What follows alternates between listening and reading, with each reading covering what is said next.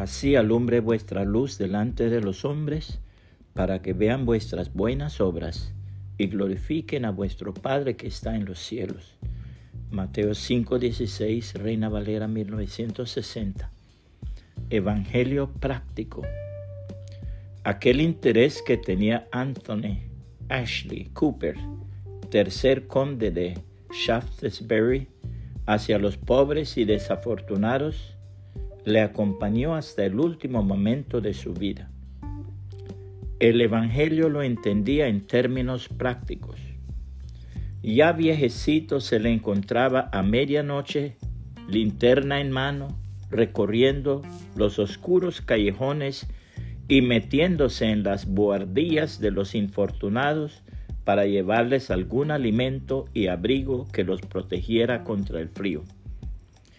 Cuando el conde murió, la plaza de Trafalgar y las principales calles de Londres estaban atestadas de miles de pobres de la ciudad con cartelones que decían, porque tuve hambre y me disteis de comer, tuve sed y me disteis de beber, fui forastero y me recogisteis, estuve desnudo y me cubristeis, enfermo y me visitasteis, en la cárcel y vinisteis a mí.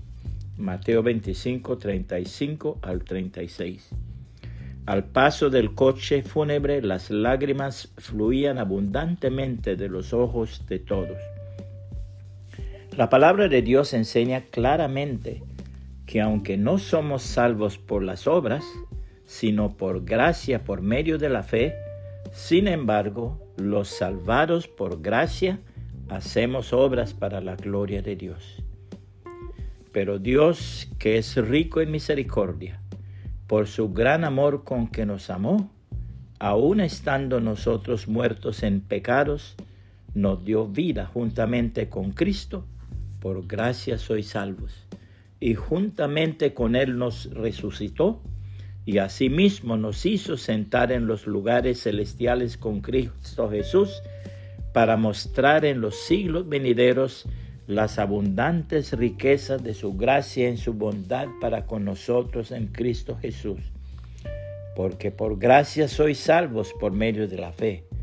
Y esto no de vosotros, pues es don de Dios, no por obras para que nadie se gloríe porque somos hechura suya, creados en Cristo Jesús para buenas obras, las cuales Dios preparó de antemano para que anduviésemos en ellas.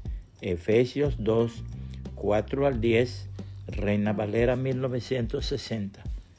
Puede compartir esta reflexión y que el Señor Jesucristo le bendiga y le guarde.